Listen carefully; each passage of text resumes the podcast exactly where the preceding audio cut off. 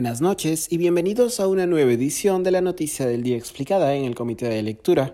Les saluda Mateus Calderón, curador del Comité de Lectura.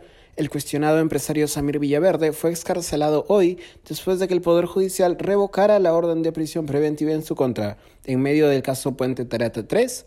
Villaverde, propietario de la empresa de seguridad Vigarza y cercano a varios de los miembros del círculo íntimo del presidente Pedro Castillo, es una pieza clave en la presunta trama para direccionar obras públicas desde el Ministerio de Transportes y Comunicaciones a favor de empresas amigas. La presunta trama empezó a investigarse a propósito del caso Puente Tarata 3, cuando el consorcio de constructoras del mismo nombre ganó una millonaria licitación de provías descentralizado y la asesora empresarial del mencionado consorcio, Karelín López, fue captada visitando Pasajes Zarratea, presunto despacho paralelo del presidente Castillo.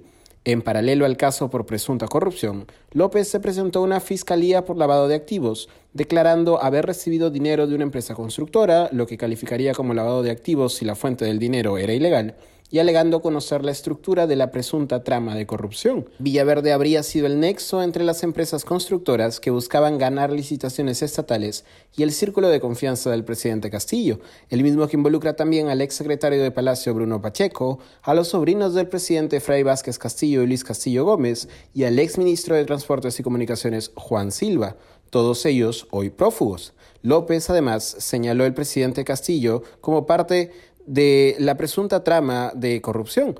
En medio de estas revelaciones, el Poder Judicial ordenó prisión preventiva para Villaverde y otros implicados. Pronto se supo que el empresario aspiraba a ser colaborador eficaz en el caso de presunta corrupción y semanas después diversos documentos filtrados delataron conversaciones entre Villaverde y el ya para ese entonces exministro Juan Silva. En las conversaciones Villaverde ofrece montos de dinero a Silva de parte de al menos una empresa constructora vinculada a Puente Tarata 3 y habla con él de futuros procesos concursables ya arreglados. Hacia finales de junio, el abogado de Villaverde, Julio Rodríguez, señaló de manera escueta que el empresario buscaría reconocer algunos hechos atribuidos por el Ministerio Público en búsqueda de acceder a beneficios. En la misma entrevista, Rodríguez señaló que Villaverde cuenta en su poder con diversos audios de conversaciones que delatarían tráfico de influencias y colusión. Al mismo tiempo, el letrado reconoció que Villaverde, cito, en ningún momento ha dicho que ha tenido acceso directo al presidente Pedro Castillo, a pesar de que se ha reunido en Palacio de Gobierno.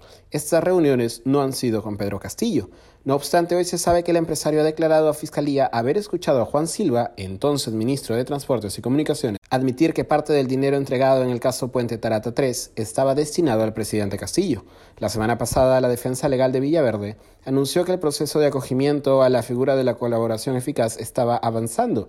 Es en el marco de esos avances que Rodríguez solicitó la escarcelación de Villaverde, quien hoy se retiró del penal de Ancón. El empresario, además, deberá pagar 100 mil soles a favor del Estado y cumplir reglas de conducta. Eso ha sido todo por hoy. Volveremos mañana con más información.